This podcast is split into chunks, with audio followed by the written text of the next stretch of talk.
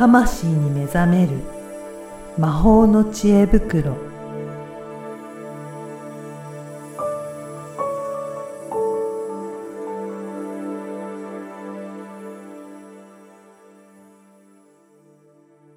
こんにちは、小ラボの岡田です。こんにちはリアルスピリチュアリスト橋本由美ですゆみさん、今回もよろしくお願いします。よろしくお願いしますはい。2月に入りましたが、まだまだ寒いですよね。寒いですね今日は、あのはいリスナーさんからお便りが来てるということで、そこからのご紹介ですかね。はいえっ、とですね、えーじゃあまず読ませていただきますねはい。はいラジオネーム中野茂さんですはい。はい。ゆみさん、岡田さん、いつも楽しく拝聴しています。ありがとうございます。110話、うん。前世を知る意味。これを聞かせていただき、メッセージを送らせていただきました。うん。ゆみさんのお話を伺っていると、へえ、なるほど、と思う反面、私的にはそういう感覚が鈍いせいか、うん。輪廻転生って自分には関係ないんじゃないの？って思ってしまいますと。まあ、そこで2つ質問がありますと。1、人はみんな過去性を持っているのですか？おー ?2、もし持っているのであれば私の過去性を教えていただくことは可能ですか、おーえー特に何を大事にして生きてきたかといったことが分かれば知りたいですと。うん。うんこんなお便りですね。これ。ちょっと110回の復習からしてみましょうかね。はい、うん。そうですね。で、えっ、と、じゃあちょっと110回の復習と、まあ、ちょっとね、えーその他の話もしていこうかなと思います。はい。はい。まず、前世うんっ。ていうのを、まあ、こう、単純にね、言うと、まあ、ありますっていうことを前提にして話します。うん。うん。で、輪廻転生、まあ、英語だとリンカネーションっていうんですけれど、うんまあ、これはもともとインド哲学の根本にある考え方です。で、まあ、インド発祥みたいな感じなのですが、えー西洋ではですね、はいあの、紀元前の古代ギリシャ、うん。えー数学者でもあり哲学者でもあるピタゴラスさんという人が、はい。これ言ってるんですけど、はいまあ、ピタゴラスさんは、えー魂の不滅とか、うん。うん、永遠不変の真理とかを、まあ、この数学、数字をもって、えー万物は数の関係によって秩序づけられている。うんまあ、こんな風に言ってた方なんですね。はい。うん。で、まあ、これ紀元前の人なので、うん。うん、西洋ではその後キリスト教が布教し、うん。えーキリスト教では、まあ、天性っていう概念を否定していて、うんまあ、ここでね、宗教的な、あの、争いとかもあって、はまあ、輪廻転生を言う人は殺されちゃったりとかね、まあ、いろいろあったわけですよね。はい。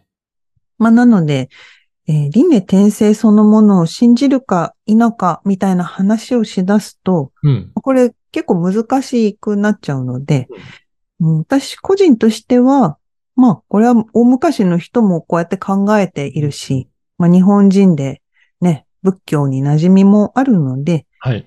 あ前世はあるをうん採用しています。うん。まずじゃあ前提として、うんまあ、あるということでやってるっていうことなんですけど、はい。ね、そういった昔の数学者もね、お話して、なんかそういった考えてるようなことなんで、じゃあそういった輪廻転生っていうのがあるっていうことなんですね。そうですね。あと、最近ではね、アメリカでも、うんこう、前世を覚えてる子供はいって。いう話題があって、あーでまあ、あの、一人だけじゃなくてね、意外と記憶があるっていう子供たちがね、増えている。はで、まあ、これって科学的な根拠は確かにないんですけど、うん。まあ、事実としてうん。あるっちゃあると。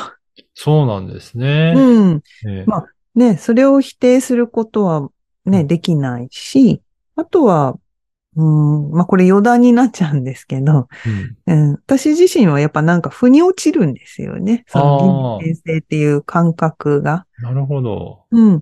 で、ここ余談なんですけど、こう、まあもともとデザイナーだったので、デザインの話なんですが、やっぱりね、有名なプロダクトデザイナーさんとか、あとアートディレクターさんとかが、あの、講演とかでね、あの、どんな、こう、マーケティング、市場調査、まあそういうのをね、作能的にうんうん。夜やるわけなんだけど、はい。でも、最後の最後結局、人がなんとなくいいっていうのが一番いいと。へえ。あんまり考えて考えっていうよりも、感覚的にいいなっていうのが、結局いいっていうことそう、それに勝るもんはないと。で、それはもう理屈じゃねえ、みたいなあ話が。結構あるんですよ。ああ。まあでも仕事だからそこに理屈をつけなきゃいけないわけなんだけど、まあ最終はやっぱりそのなんとなくっていうね、うんこう集合意識的なものがどうやらある。うんこんな風に言う人はやっぱり多いんですよね。だからゆゆみさんもやっぱり感覚的にそういうのはあるなっていうふうに感じるっていうことですかね。そうですね。なんかこう、まあ仕事でね、前世を見るとかもしているし、うん。まあやっぱりビジョンで浮かんだり、うんあと体感で本当に自分の体としてうん。リアルに感じられる場面っていうのも、なんか妄想とか想像はい。のイメージとは本当にかけ離れていって、おーもう確実にその、なんていうのかな、手の長さとか、へ筋肉のつき方とか、え。はい。どういう体のその使い方をしていたかとか、はい。なんかこう、この体と本当同じように、こう、リアルにうん。感じるっていう体験とかもあるので。すごいですね。かなり具体的なあれですね。感覚なんですね。でそうなんですよ。まあ、なので、それをね、うん。否定することも別にないかな。っていう。うん。でもそれは、ユミさんのように感じられる方もいるけど、もちろんやっぱり感じられないっていう方もいらっしゃるんですけど、うん。でもそれと前世があったかなかったかっていうのは関係はどうなんですかね？ね、もうそれをね、もうありますという前提でね、うん。採用して話していった方が、うん。まあ、ここの場ではいいかなと。うん。うーん。うん。まあ、そこをね、探求したい人は、うんアカシックリーディングとかの勉強をしてもらったり、はい。あと自分でね、そういう前世とかの、なんだろう、まあ、どう探求するかは人それぞれだと思いますけど、それやってもらうといいんじゃないかなと思います。じゃあね、あの、質問者の方もありましたが、じゃあどういった、うん。前世があったのかっていうところも、そうなると興味あありますよね。そうですよね。で一応、あの、さらっとおさらいもう一つ言っとくと、はい。人は平均350から500回転生があります。おうん。これもう前提です。で、なので、魂が、その数350なら350個分の、えー人生の脚本を持ってるみたいな。まあ、これはうーん110回目をもう一回聞き直してもらうといいんですけど、はい。まあ、その、このね、例えば橋本由美っていう人生以外もうん。何百個かあるわけなんですけど、橋本由美の人生脚本っていうのがあるわけです。はい。人生の本があるわけ。まあそんなニュアンスです。で、えーじゃあ死んだ後どうなるのかっていう話もね、浮かぶ人いるかもしれないけど、まあこれも106回で少し話しているので聞いていただいて。で、ちなみに49日、40、9日うん間、うーん、この魂というかね、残ってるよっていうのは、あれ魂じゃなくて肉体のスピリットで、うん。今回魂側の前世の話をしていきます。うん。で、こんなこと言われるとみんなここですっごい混乱すると思うんですけど、はいこういうのを詳細に知りたい方は、アカシックリーディング講座を受けてください。はい。そうするともっと詳しくわかるってことですそうね。そうそう。はいここでまた話し出すとはい。大変なことになるので、はいえー一応言っとくよと。はい。で、えーっと、で、まあその110回で言ったのはね、前世を知ると自分の存在そのもの、コアの自分に気づくことにまあ、つながったり、まあ、なんかそういうきっかけになったりするから、うん前世を知るっていうのはあるないよりも、うん。なんかあるんだなっていう前提で、それを知っていくと、今の人生になんかいい、なんていうの、使える情報っていうのがあったりするから、うん、いいんじゃないっていうのを、まあ、言ってましたと。はい。うん。で、前世話すと、まあ、これから話していきますけど、あの、時々ね、あ、すごいピン、すごいわかりますみたいな、しっくりする人と、はい。え、それよくわかんないですっていう人が出ます。で、あの、ピンとこないっていう時は、それこそたくさんある中の一つ二つをパパッと伝えるだけなので、はい。ピンとこないものも入ります。うんうん当たり前。ただ、やっぱりピンとこない時っていうのは本人が、なんか、まだその大事な段階、うんそれ、その前世を知知ることを活用できる段階じゃない、まだ気づけていない状態である。こううん。いうケースもあるので、はい。何が言いたいかっていうと、うん。ピンとこなくても、うんあ、そうなんだなっはい。て思っといてください。じゃあ、そこはそんなに気にする必要はないですよっていうことですね。そうです、そうです。はい。はい。では、早速、いよいよはい。うん、いよいよ。これちょっとね、あの、中野さん以外にも、うんこれまであの、えー前世知りたいですって送ってくれた方、何人かうん。お話ししていきたいと思います。はい。で、中野さんの場合はですね、えーさっきお題があったように、何を大事にしてきたかを知りたいというテーマが絞られているので、そこについて話をうん。します。と、えーいろんな転生の中で大切にしてきているものは、あの、漢字で言うと、こう、調和とか、うん。うーん調整とか。共存とか、共和うん。うん。なんかね、あの、漢字一文字ずつ言うと、あの、まあ、調整の調って、整うの調と、まあ、共にあるのうん。友、今うん日。と、うん、平和の和の和。うん。まあ、この三文字うん。が、うん、なんかね、大切にしていることで、まあ、それが例えば人間関係だったは時代、転生もあれば、なんか場を整えるみたいな転生もあれば、うん、自然とかね、うん。こう、異色なものとの調和、共存とか。なるほど。うん。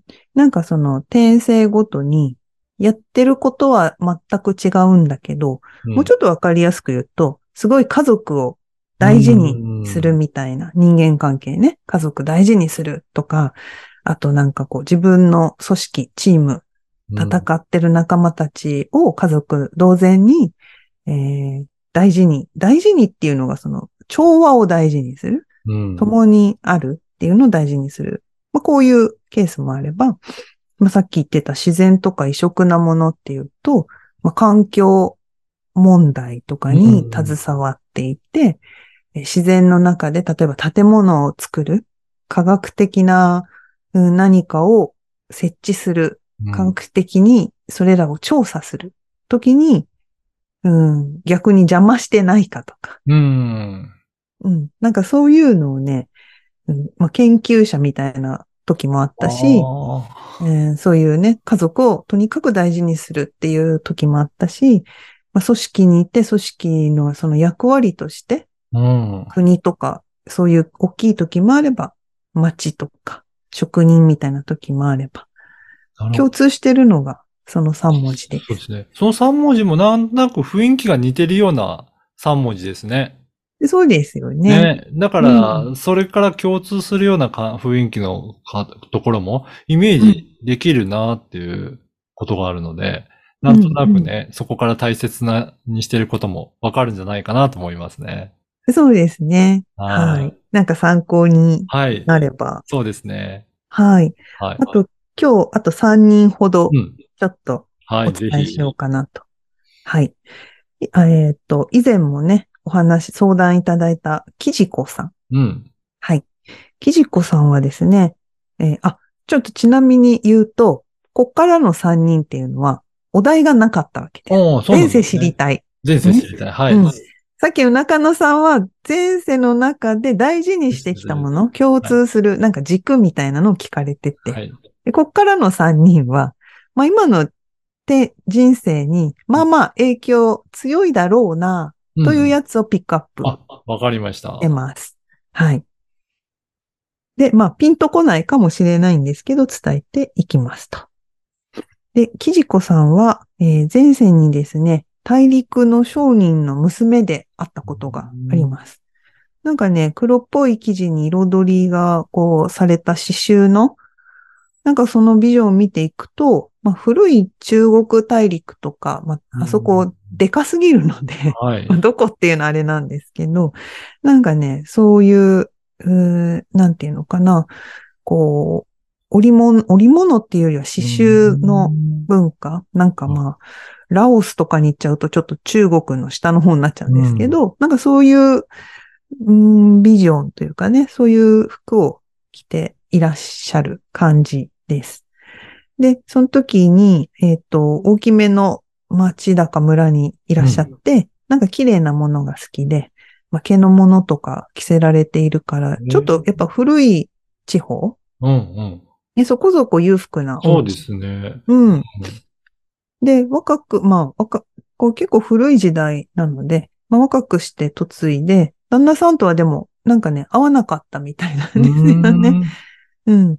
で、まあなんか、旦那さんがどうやらこう浮気とか解消なし的な、感じで、こう結構苦労した若若い時代なんですが、晩年はそのなんかね、刺繍っていうのがやっぱりこう、受け継がれる文文化というか、あったみたいで、まあその技術をね、身につけていらっしゃって、まあなんかその良い技術を持ってたんで、うーんと、周りからその慕われたり、頼られたり、うん、していた。まあそんな前世が一個あります。うんと。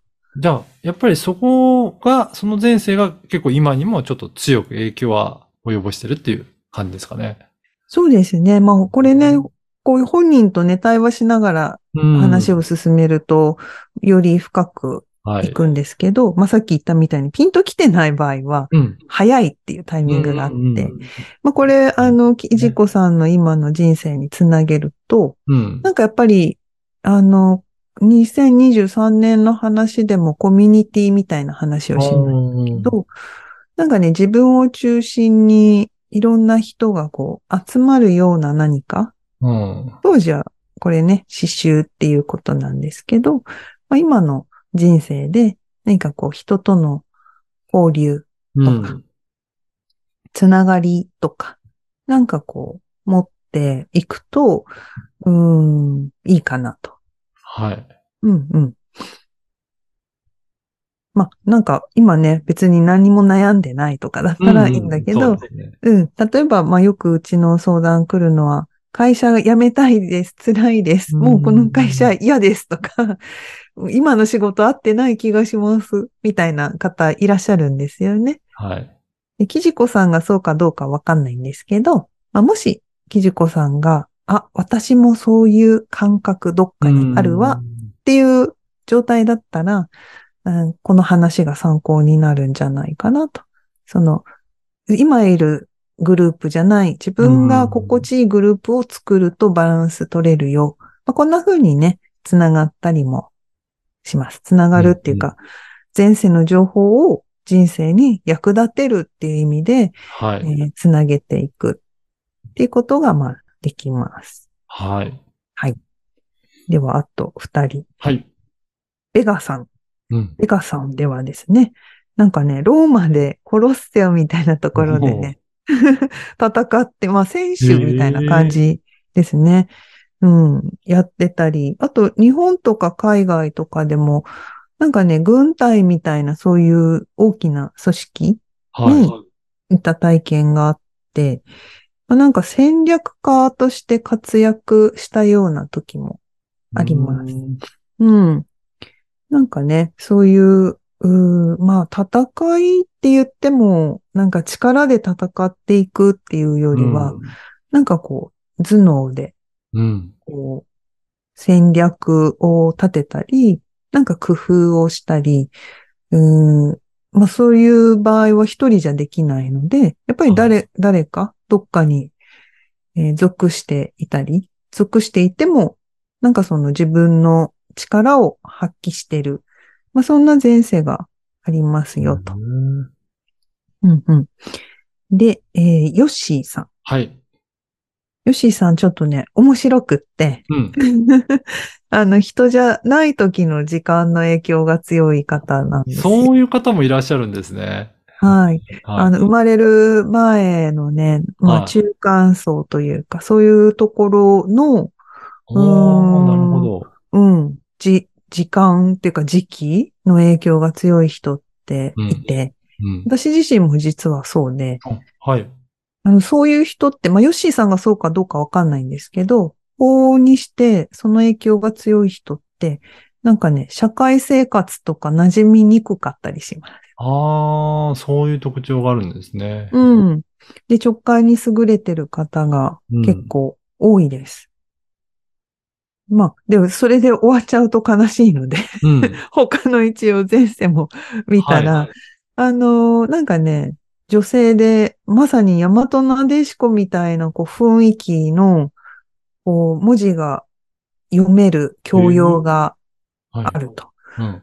うん。ま、あの、日本はね、識字率ってすごい高いんですけどそう、ですね。うん。海外に行くと、文字が読めない人って、うん。やっぱり、あの、多かったりするんですよね。はい。うん。で、まあ、前世、前世というかね、時代もそんなに最近の時代の話ではなく、古い時代で、でえー文字が読めるっていうのはすごいこと。うん。一部の人と。で、まあ、なんか、その、なんだろうな、その時もここにいるけどここにいないみたいな。うん なんかこう人生を若い時期になんかもう受け入れ入れちゃって、ある種、ね、なんか悟ってるとまではいかないけど、なんか受け入れて、親の言う通りにこう、生きて、うん。うん。で、20代ぐらいで早くに亡くなっているんですけど、まあそういう、なんかこう、なんていうのかな、こうう受け身というか、うん。あそのような時代もあれば、真逆に本当破天荒おてんばみたいなうん明るい、えー時代もあって、まあ、その時はね、なんか本当に旅を住みかとす、みたいなね、うんあの、砂付近的な感じで歌ったり踊ったりしながら、各地をこう、渡るみたいな、まあ、前世もありました。なるほど。皆さんそれぞれね、の前前世をちょっと今日紹介いただきましたけど、ぜひ、なんか参考にしていただいて、まあもしかしたらピンとこない部分もあるかもしれないですけど、うんちょっとね、こういった感じの前世があったんだっていうところで聞いていただければなと思いますね。ね。はい。まあ、ぜひ、あの、これを聞いて、お、はいこれはこういうことかと思いましたとか、はいヒント来た、来ないとか、はいまあ、もしあったら、あの、はいポッドキャストのご意見、ご意見箱みたいな、フォームに、あの、感想を送ってもらえたらうん。嬉しいですで、ね。ぜひまた今日の感想も送っていただけたらなと思います。はい。い。いやーゆみさん、今回もどうもありがとうございました。ありがとうございました。